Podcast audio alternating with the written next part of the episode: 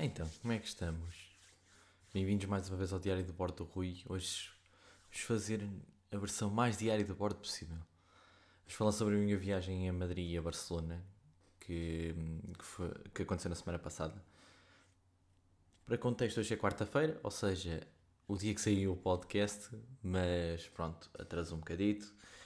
Uh, fiquei mais um, uns dias em, por Lisboa vi ontem para cima e não, não consegui gravar e, e precisava de parar um bocadito e fazer uma reflexão sobre isso para vir gravar aqui o podcast hoje. Vamos correr o jingle e a gente já fala.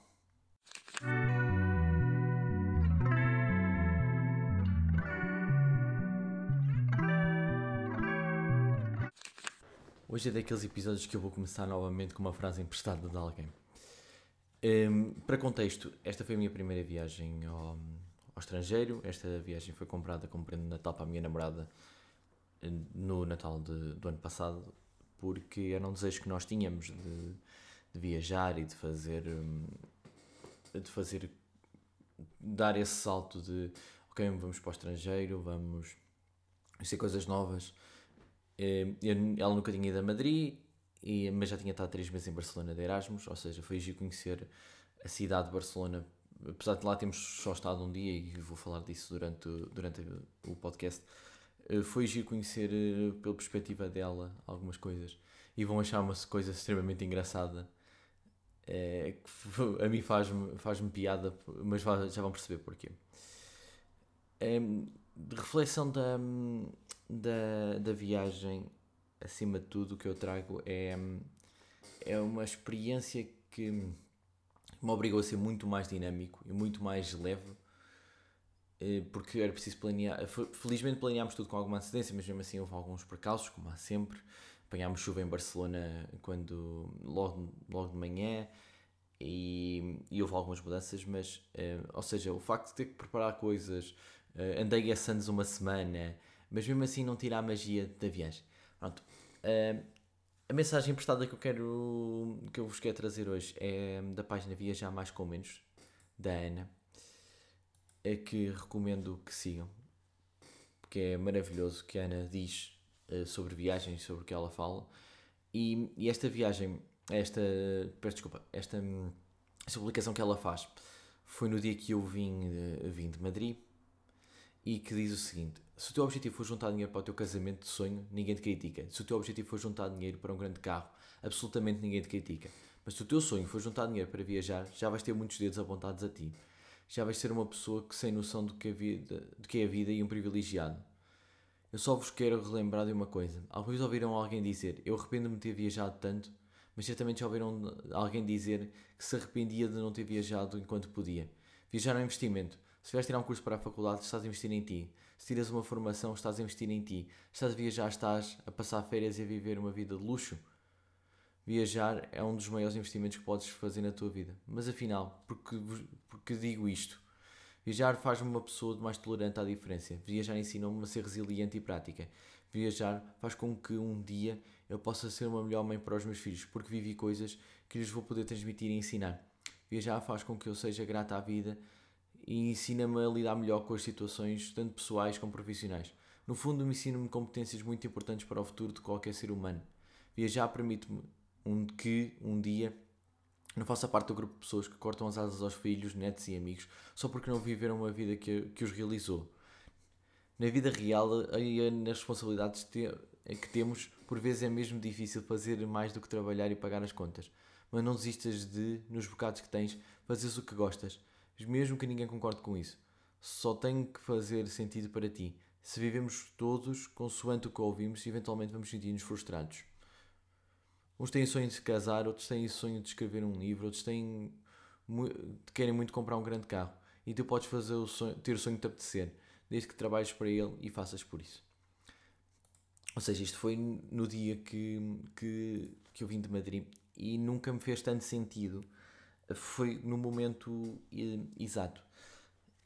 Porque é isso, eu ao viajar, ou seja, eh, obviamente estava, estava um bocado ansioso porque eh, esta situação nunca ter andado de avião, eu podia me, podia me perder, podia, ou seja, há tantos fatores, mas acima de tudo eu foquei-me só naquilo que eu podia controlar.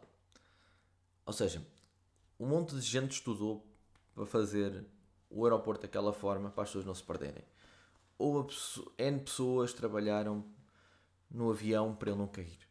Porquê é que eu me tenho que estar a preocupar com isso? Porquê é que eu tenho que estar sobre uma grande pressão, uma grande ansiedade? Ai, isto vai cair, não sei o quê. Para quê? Eu não controlo isso. É, acima de tudo é isso. Eu só me foquei nos fatores que eu podia controlar.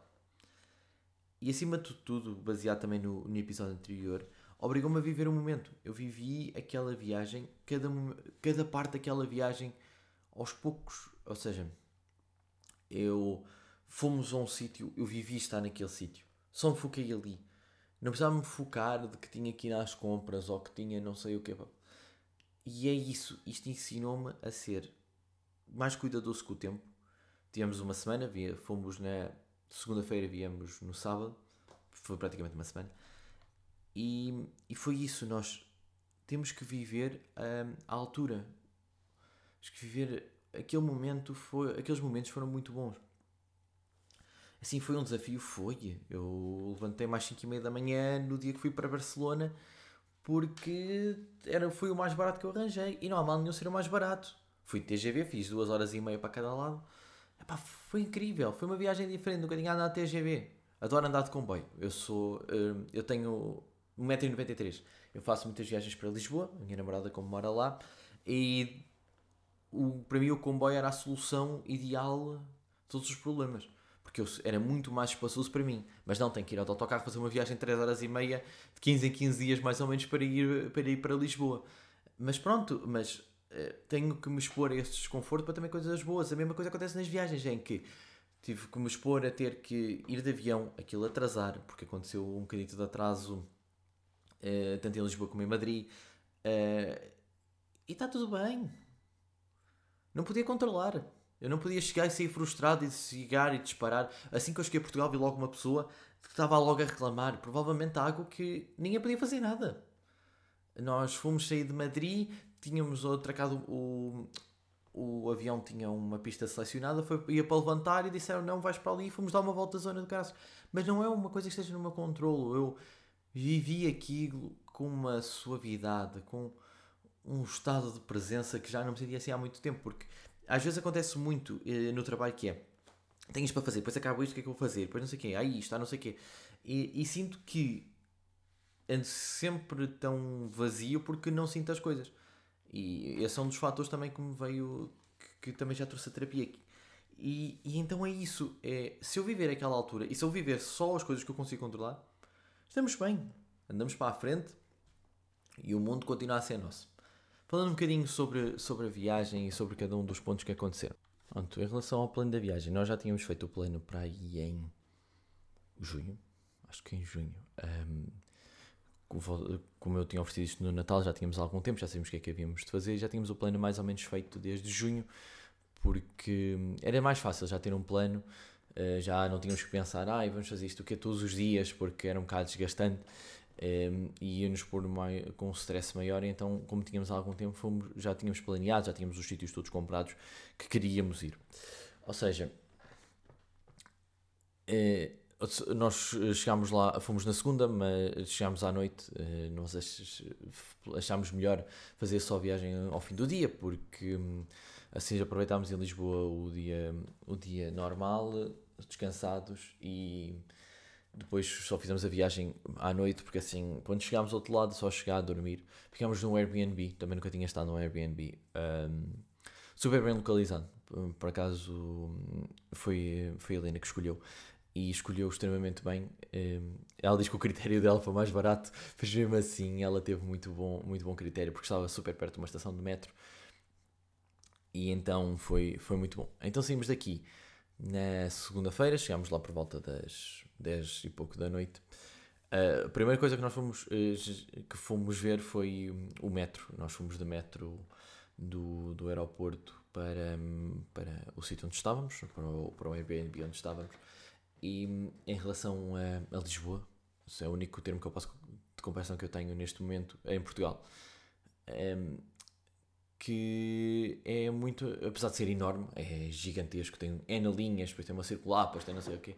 Foi relativamente fácil, por acaso, já estávamos super cansados naquele dia e hum, foi super hum, foi super bom, eh, foi, foi agradável, foi rápido, apesar de tinha havido, acabado de ver o jogo do Atlético de Madrid, nem sabia, só reparei quando cheguei, a, quando cheguei ao metro comecei a ver algumas coisas do Atlético de Madrid e que, e que me lembrei que, que estava o Atlético de Madrid, tinha o, o Atlético de Madrid acabado de jogar. Mas já falamos um bocadinho sobre estádios, que estádios têm, têm uma certa história nesta viagem. Porquê? Porque o primeiro sítio, começando pelo primeiro sítio, no primeiro dia fomos uh, logo ao Santiago Bernabéu, que quando eu comprei, eh, o, que tinham o que estava planeado era que já tivessem acabado as obras no Santiago Bernabéu. Eh, eu estava super feliz de ver o Santiago Bernabéu já, já concluído, porque o Santiago Bernabéu está em obras há mais ou menos 3 anos, e fiquei desiludido de certa forma porque o, o estádio ainda não, está, ainda não está concluído. De todo está concluído, eh, porque nós entramos, vimos tudo, eh, ou seja, nós entramos, subimos acho que três andares, eh, pelo, no tour eh, vemos um, um, museu em que tem os vários troféus. O museu está muito simples por aquilo que eu percebi que tive a ver de, de coisas antigas, de, de, coisas no YouTube antigas. Por acaso o YouTube foi, foi um grande ajudante nesta viagem, porque já tínhamos percebido como é funcionava o metro, etc. E esqueci-me de referir isso. Eh, por isso já tínhamos alguma noção do que é que nos havia de esperar. voltando ao, ao Santiago Bernabéu subimos três andares de escadas, uh, entramos no, no museu que era um corredor, tinha, tinha tudo que era taças nacionais e algumas internacionais, uh, mas em questões de museu estava muito mais vazio daquilo que eu estava à espera, porque provavelmente com as obras houve alguma reformulação do próprio museu, não sei, não sei se é aquele o museu definitivo, mas confesso que depois um, temos, entramos num, num hall em que tem as, as 14 Ligas dos Campeões, as, as 14 taças. Depois tem um tem logo se virarmos ao contrário, está lá o estádio e notava-se que o estádio está o estádio ainda está muito atrasado, ainda não tem aquele. Se vocês por acaso tiverem curiosidade em saber como é que vai ficar o Santiago Bernabéu 2020, uh, século XXI, um, ehm, está no YouTube, uh, feito pelo próprio Real Madrid, ou seja, nem, nem relevado tinha ainda. Aquilo, apesar de ter aqui um sistema todo impecável de, de relevado, como eles querem fazer aquilo, um, ehm, ainda está muito e está muito atrasado. Uh, e não sei como. Eu senti-me um bocado desiludido porque já queria aquilo acabado, mas foi uma boa experiência. Foi uma experiência de conhecer um estádio uh, completamente diferente. Uh, eu fiquei foi impressionado. Foi o único estádio que eu conheço com propriedade a sério é o estádio do, do Benfica, em Lisboa, o Estádio da Luz. e o Estádio da Luz parece muito maior, com 20 mil, cerca de 20 mil pessoas a menos de capacidade é incrível, uh, porque o estádio é, é o estádio do Santiago Bernabéu é muito mais vertical e parece muito mais apertado que é o estádio da Luz. Então, fico, confesso, fiquei um bocado impressionado com isso. Então, depois, nesse dia à tarde, fomos uh, ao, ao Parque do Retiro, ao Parque de Retiro, em, em Madrid, uh, em que fomos andar de barco a remos. Ou seja, aquele tem aquele, aquele tanque, onde é normalmente as grandes fotos de daí de, de Madrid e daquele, daquele parque é, é nessa fonte, nesse tanque. Pá, foi incrível, foi, muito, foi super divertido. Uh, tivemos 45 minutos, 8 euros, os nossos dois, e foi incrível. Aquilo foi muito giro. 45 minutos passaram a voar, divertimos, batemos contra algumas pessoas, parecia carrinhos de choque às vezes, numa feira, e, e foi giro. Um, ehm, porque nunca. É aquela situação, é tive que me obrigar a experimentar uma coisa nova. Nós, na altura, tivemos a discutir um, um bocado isso, foi, pá, vamos ou não vamos? Eu, foi que eu, e falei disso à Helena, que foi, nós, eh, se não formos, nós nunca vamos saber se arrependemos ou não. Por acaso, acabámos por voltar a ir eh, no dia que viemos embora, no sábado. Mas podíamos nunca mais lá voltar e não íamos... Ao menos tínhamos uma opinião, gostámos ou não gostámos, se foi giro ou não. Mas foi super giro, passaram 45 minutos a voar, rimos um bocado, fizemos palavras macacadas e é isso, no fim de contas. Ehm, é isso é que é giro de, destas coisas, de, de experimentar. Okay, nunca tínhamos ido, mas siga, siga para a frente que, que o que é importante é, é viver isto. Estamos uma vez na vida e se calhar, espero bem que não, que eu espero bem ir um dia ver o, o jogo do Real Madrid um, ao Santiago Bernabéu, mas e pode ser que lá passe outra vez no retiro, mas nunca se sabe quando é que vamos pôr a, a isto. vamos, vamos viver um bocado. Foi uma coisa super simples, mas uh, foi relaxante. Uh, ainda demos um, uma. Fizemos alguma. Andámos para lá, viemos para cá, ainda demos ali uma volta pelo meio, foi muito giro. Um, em relação à parte do retiro, já, já que no sábado não temos assim tanta coisa, não tenho quase nada para falar, a parte do retiro é, primeiro, é gigantesco, é uma coisa impressionante, o quão grande é aquilo. Aquele parque é incrivelmente grande. Uh, uma coisa que gira que eu não vejo tanto cá em Portugal é, e que eu gosto bastante de fazer nos parques é deitar-me na relva. Uh, lá saí lá todo cagado, não tínhamos levado, não tínhamos levado toalha, uh, mas foi giro. em e encostar, mesmo em Barcelona também fizemos isto, que foi ir para os parques deitar-nos na relva e falar um bocado e estar só a contemplar como é que é, como é, que é a cidade e o sítio onde estamos. Eh, porque cá em Portugal não se vê muito isso, não se vê as pessoas aproveitarem isso, as pessoas normalmente caminham nos parques ou sentam-se nos bancos. Uma coisa por acaso gira de Madrid, e por falar em bancos, há bancos em todo lado, no meio da rua. Nós temos árvores, pelo menos aqui em Viseu, eh, eu noto muito que há muitas árvores no meio dos passeios. Lá é bancos. Existe banco para tudo que é lado. É uma coisa incrível. Mas pronto. Dia a seguir, uh, Barcelona. Fomos a Barcelona, fomos, levantámos às 5h30 da manhã para apanhar um, um metro em, uh, na estação da Atocha. O que é giro da Atocha e que não tem piada nenhuma foi. Levantámos, eram 5 e pouco da manhã, já tínhamos tudo preparado. Um, e o metro está fechado entre, até na zona onde nós estávamos, nós estávamos na, linha, na zona da linha 1 e que fechava na, na Praça do Sol. A Praça do Sol é onde, para, para contexto, é onde está a Ursa de Madrid. Uh, e que se andarmos quatro estações depois da Praça do Sol, seríamos em Atocha. Mas essa parte do Sol para, da Praça do Sol para a frente está fechada. Ou seja, nós chegámos, estive a ver no, no Google Maps no dia anterior, ah, demoramos não sei quanto tempo, uh, saímos, saímos do Banco de Espanha, e mesmo assim, repara, vi que era um quilómetro e tal, isto demorava um bocado lá temos que chamar um Uber. Felizmente havia Ubers às 7 da manhã uh, para irmos, para irmos uh, em viagem, felizmente. Porque lá até, por acaso, uh, fiquei impressionado com a pontualidade dos, dos TGVs. não, a minha experiência de, em Portugal em comboios não é assim tão grande. foi, foi aquele tópico que eu falei no início. E que foi, foi, foi muito bom a pontualidade, tanto de, de chegada como de saída.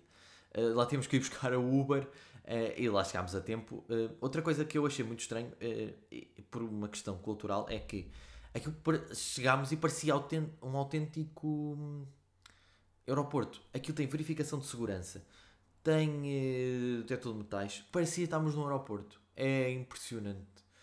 Um, felizmente só não nos pediram identificações, porque de resto era exatamente igual a um aeroporto. Era gigante a estação da Atocha.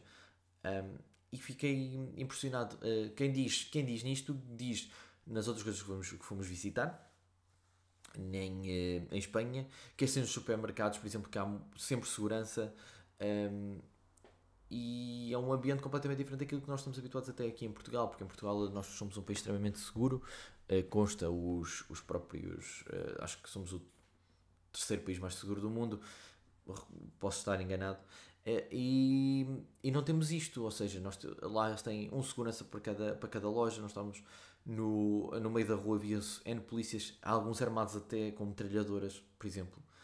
É, dá normalmente que foi um bocado um choque é, e pronto, nós notamos o quão diferente nós somos deles, apesar de estarmos aqui eh, ao lado. Mas pronto, Barcelona. A primeira coisa que eu fui fazer a Barcelona foi meter-me no Camp Nou. Eu, eu depois conto uma altura, se calhar, sobre a minha paixão por futebol. Uh, fui para o Camp Nou. Só que o Camp Nou já estava já estava no, nos planos de irmos ao Camp Nou.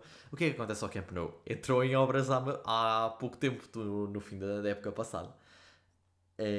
Após que foi anunciado para em junho ou junho, acho eu, que queriam, queriam renovar o, o Camp Nou inteiro. Mas pronto, mesmo assim lá fomos uh, ao Camp Nou. Vimos o estádio escavacado. Vimos o estádio escavacado. Mas foi muito giro, porque é um ambiente completamente diferente do Real Madrid. O Real Madrid era só mesmo só o estádio, enquanto o, o, o Barcelona tinha uma envolvência muito grande na, na zona do estádio, uh, com tudo, tudo aquilo era temático, tudo, havia N coisas para, para nós vermos de, de, do, relacionados ao Barcelona, ou seja, de que barraquinhas, uh, coisa, havia lá um guarda-redes robótico que diziam que era impossível de bater. Uh, não experimentámos, por acaso estávamos um bocadinho com pressa para a próxima atração.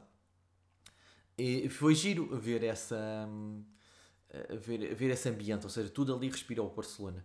Uh, foi giro nesse aspecto. Tenho pena de não ter visto o estádio inteiro. Tenho, mas pronto, está mais, mais um plano para ir fazer a Barcelona porque há muita coisa para ainda, que eu ainda quero ver em, em Barcelona. O próximo destino que nós fomos foi a Sagrada Família. Ele ainda teve lá 3 meses em, em, Barcelona, já, já há uns anos, e nunca tinha ido lá. E eu lembrei-me, por acaso, por acaso lembrei-me, ou foi ela até que se lembrou de irmos à Sagrada Família, e os bilhetes que nós comprámos foi com visitar as torres. Fomos à Torre da Glória. Devo-vos dizer que a Sagrada Família é incrível independentemente da, da parte religiosa, porque o próprio Gaudí queria isso, não, não queria que uh, fosse um afeto religioso a parte de. Ou seja, não, quem entrasse ali não fosse exclusivamente católico. Epá, é incrível. A parte de fora, todo, a parte de fora, aquele simbolismo todo que eu tenho, a, a ideia como ele arquitetou aquilo, a proporção, até a proporção, ele ele se lembrou, a proporção daquilo tudo é 7,5. A altura daquilo ser 175,5 uh, da torre mais alta que está a ser construída agora. É 175,5 porque o Moshwick é mais alto, tem que ser mais alto que aquilo porque o homem deve fazer algo mais alto que a própria natureza. O número das torres, o posicionamento daquilo, uh, o facto de entrarmos lá dentro, tudo branco, mas depois aquilo é um bosque. Depois dentro, cada, cada tipo de árvores que eles têm, tem um, uma, uma um tipo de pedra por baixo que, que, que tem uma relação com a força que ela faz, que ela faz eh, ou com resistentes são. É, pá, é incrível. Eh, todo, o, todo o cenário, toda a ideia dele de ter feito aquilo, as fachadas sendo de uma forma, a outra fachada sendo de outra, a história que aquilo conta, é pá, só incrível. Eu adorei a Sagrada Família. Feliz, nem foi muito caro, sinceramente. Eu pensei que fosse muito mais caro visitar a Sagrada Família mas foi incrível a Sagrada Família. Em relação à subida à torre, a subida à torre nós tínhamos uh, um, uma parte de elevador, tínhamos que subir outra parte de escadas, uh, em que tínhamos depois uma ponte que passava para, outra torre e descíamos essa torre toda uh, a pé. É assim, uh, não sei se foi da própria. Um, como aquilo está sempre em construção, supostamente irá acabar em 2026, quando faz 100 anos da morte do Gaudi. Mas aquilo tinha muita proteção e isso, ou seja, em questões de tirar fotos, é, nesse aspecto pecou um bocadinho, mas a vista sobre a cidade é, é maravilhosa. É, a vista sobre a cidade, vê-se a cidade praticamente toda, apesar de Sagrada Família ser muito grande e do sítio onde nós estávamos, é, tá, não tens aquela visão 360 porque estávamos de um lado e havia outro, outro o resto do edifício, mas uh, foi, um, foi uma boa. Assim, eu não me lembro quanto é que paguei a mais, muito sinceramente, um, mas uh, se valeu assim muito a pena. Pá, acho que sim, é sempre giro ver, ver aquilo de outra forma, mas não é nada de, não acho que é nada assim muito incrível, muito sinceramente. É bom, é giro ver-se a, a cidade de outra forma. Um, entretanto, quando saímos da Sagrada Família, começa a chover e começa um, a confusão que é uh, o, planeamento versus o, o que acontece. Uh, nós, tínhamos um, nós tínhamos o planeamento de ir ali à zona das Ramblas, uh, queria conhecer o, o Parque Cruel e isso e não foi possível por causa de estar a chover, nós não tínhamos a certeza. Eu estive a ver depois no, no, na metodologia do Google, supostamente iria chover e trevejar por volta das 3 da até às 3 da tarde e nós achámos melhor então irmos dar uma. irmos para um sítio fechado. Por acaso fomos comer mesmo à, naquele parquezito, uh, que é o Parque Gaudi, que é mesmo à frente da Sagrada Família, ou seja, ainda conseguimos ver bastante a Sagrada Família. E a Helena lembrou-se, ah não, vamos ali ao, ao Mushwick. Um, uh, buscar. Ao Mochuique, desculpem. Uh, fomos ali ao centro comercial onde estão as torres venezianas, que, que eu não me lembro. Onde, e onde está a Fonte Mágica, que é aquele. É muito giro à noite, eh, mas não, não fomos lá à noite, infelizmente, gostava de ver aquele espetáculo ali. Nessa zona existe lá um centro comercial e fomos para lá eh, por uma questão de, de, de estarmos abrigados, porque não sabemos o que é que havia de acontecer. Entretanto, depois ali fomos a.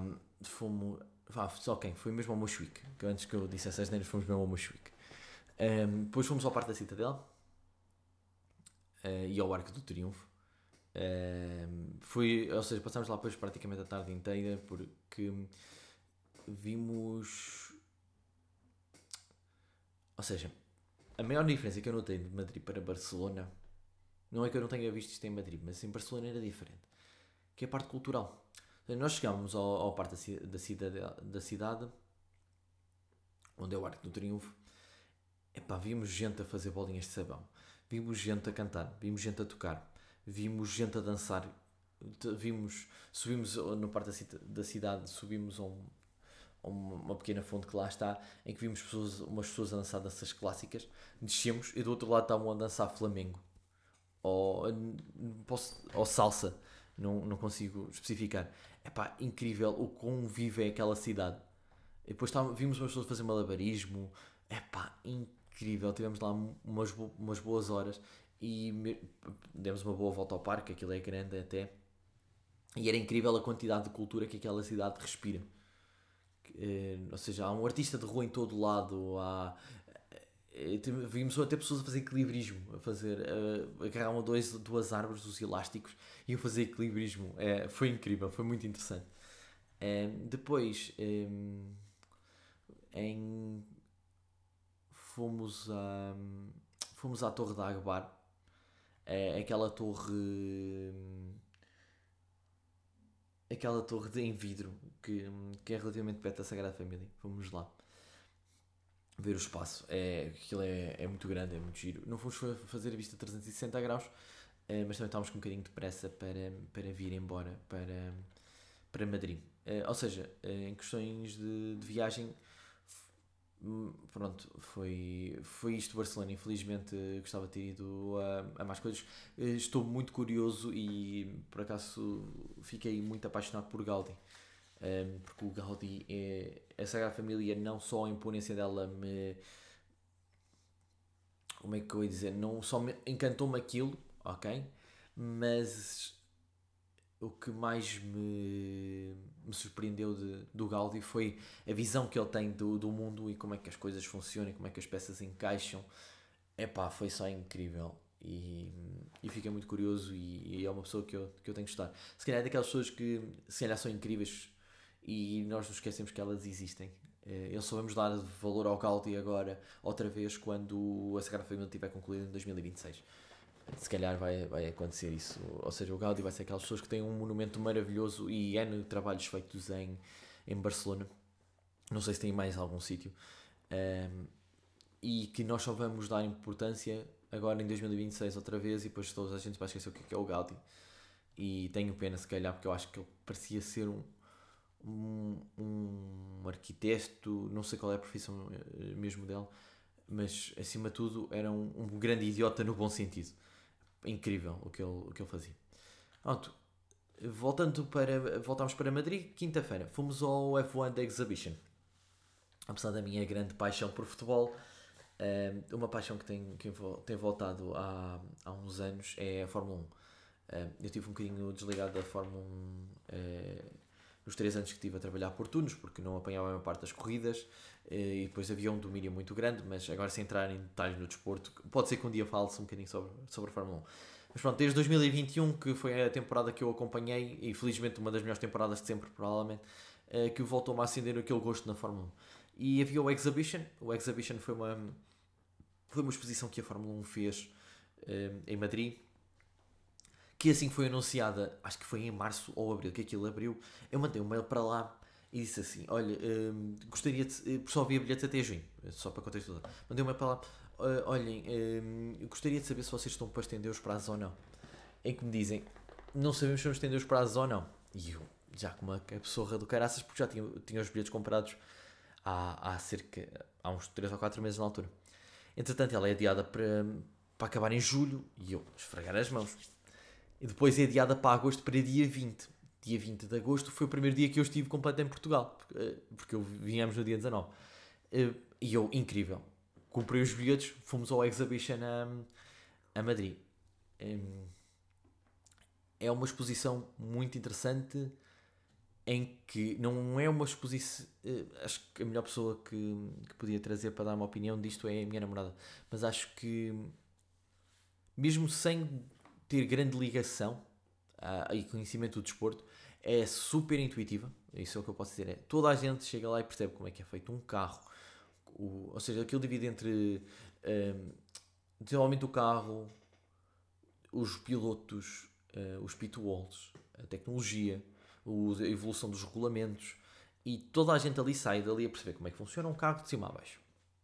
Toda a gente, a primeiro sítio que vocês entram, entram, diz-vos os seus pneus, transmissão, uh, motor, uh, caixa de velocidades. Tem lá um carro também real, usado em corrida. Do, acho, que foi de, acho que é de 2021. Provavelmente uh, é muito estranho. É, por falar só no carro, só que uma adenda o carro é gigante, os carros têm quase 6 metros de comprido, é gigante e é um bocado um choque ver aquilo ao vivo. Mas pronto, ou seja, vocês saem de lá a saber como é que funciona um carro de cima a baixo. Tem, porque tem audioguia, chegavam, apontavam uh, para. Aquilo era com. tinha um, um infravermelho, tinha uns, um, umas televisões e uma coisinha em baixo, em você apontava para lá e tinha um audioguia que vos, que vos dava um pequeno documentário, um pequeno videozinho que vos mostrava o que é que eles estavam a mostrar. Imagina estavam sobre a transmissão carregavam lá, entra, tinham o, aquilo processava, mandava-vos o áudio ao mesmo tempo, sincronizar com a televisão. Vos falar, por exemplo, que na Fórmula 1 as, as caixas de velocidades, as impares correm de um lado e as pares correm no outro. Uh, chegavam ao motor, apontavam. O motor uh, tem o MGUK, o MGUH, em que aquilo aproveita a, a força da, da travagem para gerar energia. E pronto, saem de lá com uma visão muito ampla sobre o carro, o básico do carro, vocês sabem como é que funciona. Depois passamos para a zona dos pilotos, em que conhecem um bocadinho dos pilotos, da história, de como é que se chega à Fórmula 1, as, as grandes rivalidades, estatísticas. Um, depois há onde eles estão sentados, que mostra a pose como eles estão sentados, uh, de várias eras e com os vários fatos. Um, depois tem lá um que foi de um acidente do, do, do Roman Grosjean no Bahrein em 2020, que foi aquele que que o carro partiu ao meio e que incendiou com ele, com ele lá dentro. Está lá uh, o cockpit uh, onde ele esteve. Uh, é, é tocante olhar para aquilo, como ele ficou. o que eu achei de menos positivo na, na exposição é deviam lá ter no mínimo um volante para nós percebermos como é que ou seja, porque os, os pilotos de Fórmula 1 trabalham, treinam com não treinam sempre nos carros, também têm. Como nós temos os pesos no, nos nosso, no ginásio, eles também têm uma coisa que metem no volante para fazer pesos, para, para as pessoas terem mais essa noção. Falta um bocadinho da, da simbiose entre as pessoas e o piloto, ou seja, a força G que eles levam, realmente sentir aquela força G, o, eh, uma coisa para sentir. Não era preciso um simulador, eh, ou seja, eles virarem e perceber essa força que eles levam ao virar, o, o volante eu acho que faltou um bocadinho, um bocadinho essa simbiose entre o, a pessoa, o visitante e o piloto e perceber o, o que realmente é aquela, aqueles números que eles falam do 5 vezes da força G e isso. Faltou, acho que, um bocadinho dessa, dessa parte. Mas mesmo assim foi incrível, foi muito giro. Uh, adorei. Uh, foi, foi giro ver, ver aquilo tudo. Ver o, o, o pronto, o, todo o ambiente da Fórmula 1 é incrível. Por acaso, é uma das coisas que eu, que eu discuto internamente muitas vezes, que é essa ideia de ver algum grande prémio de Fórmula 1 alguma vez. Porque acho que é um bocado à sorte, infelizmente, Uh, a Fórmula 1 nesse aspecto de ver é se acontece alguma coisa ou não à nossa frente e então é, é um bocadinho complicado uh, se calhar dar aquele dinheiro para uma coisa que não pode acontecer à minha frente e sinto que perdi, que perco essa. Uh, sinto que perdi uma corrida por não ter acontecido coisas à minha frente e que então saio de lá com, com um bocado de desilusão. Já não acontece com o futebol, porque nós em qualquer lá no futebol conseguimos ver o campo inteiro, sabemos mais ou menos o que é que se passa, uh, só por uma questão de comparação que é mais fácil. E então sinto um bocado que vou sair de lá é pá, não se passou nada, corrida chata e na verdade se calhar foi uma corridaça, só que não havia no meu sítio e eu não vi nada. Uh, próximo ponto da, que fomos ver, fomos ao, ao Parque Juan Carlos I. O Parque Juan Carlos I era e, ao lado praticamente da, da Feira de Madrid, que é onde é o de, de Exhibition. Muito giro. Uh, infelizmente não fomos ver aquilo tudo, tudo, tudo, tudo. Mas é também outro parque gigante. É impressionante a quantidade de parques e o quão grande eles são em Espanha. Tinha muitos monumentos, tinha um rio, tinha. Era muito, muito giro. Uh, o, o Parque Juan Carlos I foi onde nós almoçámos e fizemos uma sessão de fotos, que a Helena adora fazer uma sessão de fotos. E, e foi giro, foi aquela coisa de tirar aquela. Hum, aproveitar aquele, aquele momento em que chegamos, estamos só ali. Foi aquilo que eu discuti há bocado com vocês quando estava no, no retiro, hum, no sábado. Depois do, do, do, do Carlos I. Fomos a outro estádio, claro. Fomos dar uma volta quase ao outro lado da cidade. Fomos ver o, o estádio do Atlético de Madrid. Neste momento chama-se Civitas é, Metropolitano. Eu tenho a ideia de sempre dizer banda Metropolitano, que foi o primeiro nome que, ele, que este estádio teve. Foi estranho, porque foi o estádio onde não se viu quase ninguém, mas mesmo assim por fora é provavelmente é, é tão bom contra o, é, contra o do Barcelona. Sim. Uma bandeira gigante do clube.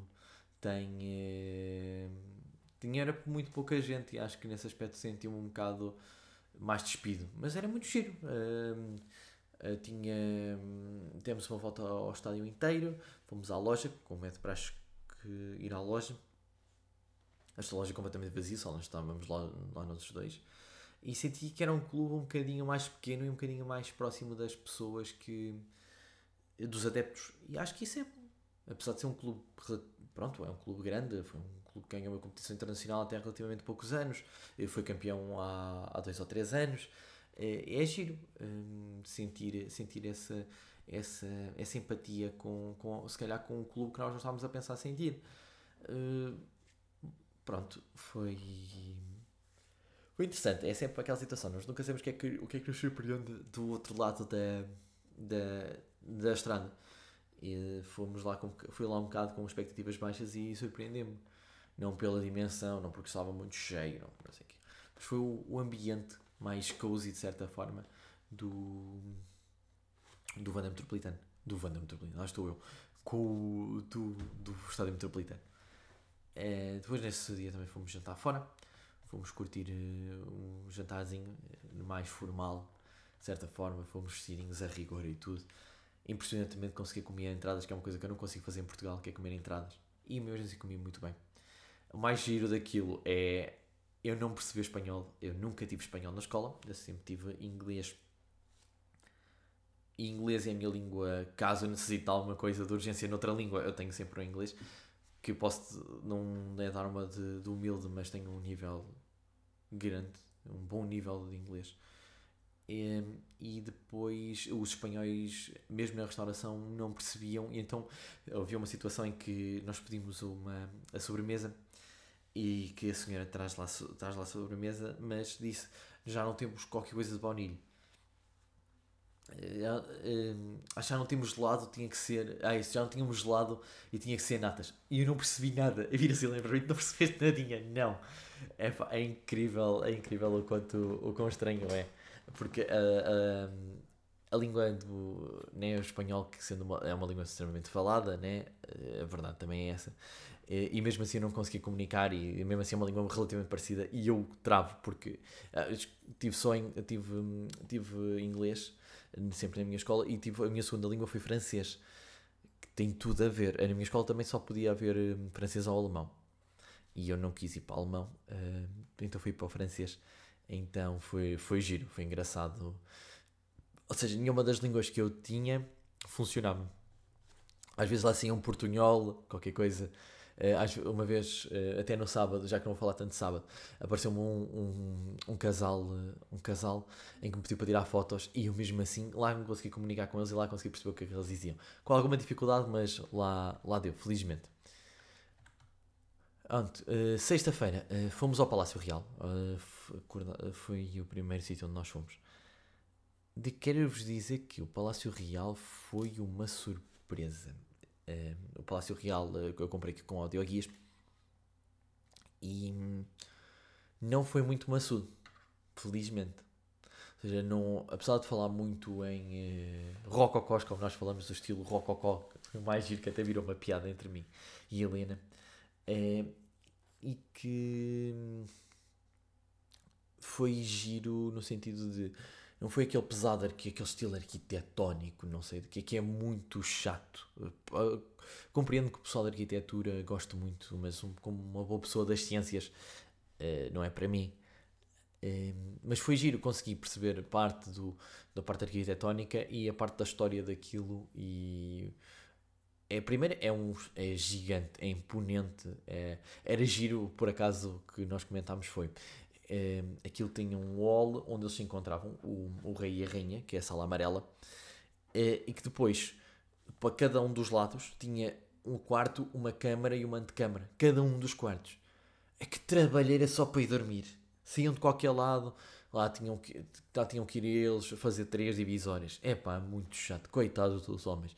Sendo que depois uma delas foi renovada, um dos quartos foi destruído e foi dar eh, lugar à, à sala de jantar mas nota-se ali a divisória, mesmo assim. Epá, que, que, que, que incrível, que ideias é que no século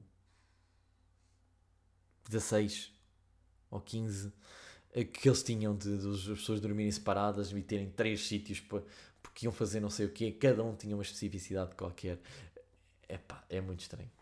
Um, o que mais me impressionou ali, há uma há uma, uma pintura feita da família real um, anterior, de certa forma anterior, né?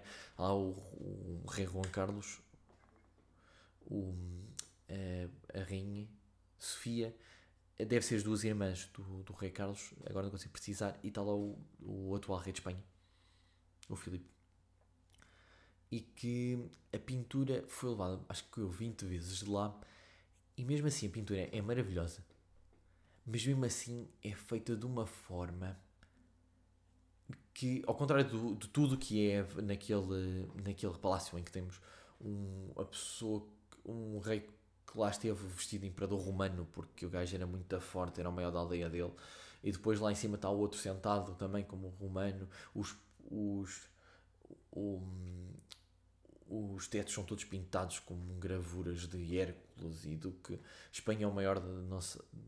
E aquilo é uma figura completamente contrastante a tudo, em que é simples e, e parece que as, as, pessoas são. parece um vazio, é estranho. A maneira como ele pintou aquilo, o artista, tornou. Para, parece que os, os elementos daquela. as pessoas que lá estão naquela naquela imagem os próprios elementos, são muito vazios, é muito contrastante e é um choque um bocado grande com, com a grandeza do palácio e da, até da própria sala onde eles estão e de tudo, porque tem-se tem lá serviços de cristal, de ouro, não sei quantas milhares de peças e não sei o quê, e chega-se ali a um quadro que aquilo é vazio, é tão estranho.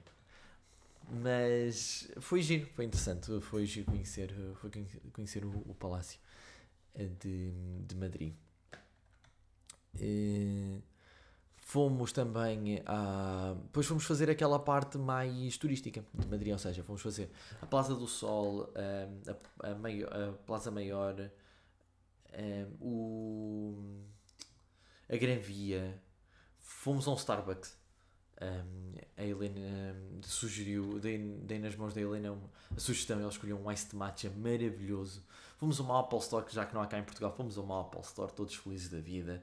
Fomos ao Mirador do Corte Inglês também, por acaso, por sugestão da, da Ana, da, da página que eu falei no início do, do podcast. Fomos subir. Eh, é estranho, é, naquela zona, é haver três El Corte Inglês no espaço de 10 metros. Ou seja, tem um que é passar a estrada, uma estradazita, tem 3 metros de largo, se tanto, e está lá o outro, e depois onde nós fomos. Uh, era 5 minutos, para aí de, desse, desse hotel Corte Inglês, é, que subimos hotel ao nono andar para fazer uma vista por cima da cidade, em que os vidros que protegiam a, desse rooftop tinham lá as formas e sabíamos quais é que eram os sítios. Uh, pronto, foi o, foi o dia mais, mais turístico, de certa forma. porque depois no, no sábado foi um dia em que andámos mais a passear, uh, vimos algumas coisas, o, por exemplo, o Prado, o, o Museu Naval, a Igreja de Jerónimos, o Palácio de Cristal, uh, o Palácio de Cibeles, a Praça de Cibeles, mas foi tudo assim muito, muito por cima e muito sem. Uh, ou seja, não entramos, não vimos o museu, não vimos nada, foi só mesmo aquela viagem mais. Ok, há coisas que ainda não vimos vamos ver. Uh, e pronto, foi esta a minha viagem à Espanha, a Madrid e a Barcelona. Uh, vamos, vou ver quando é que repito outra viagem destas. estamos a planear qualquer coisa para o próximo ano, mas ainda nada de, de definitivo. já temos o definido o destino, mas lá mais para a frente tudo se saberá. Foi um prazer, até à próxima.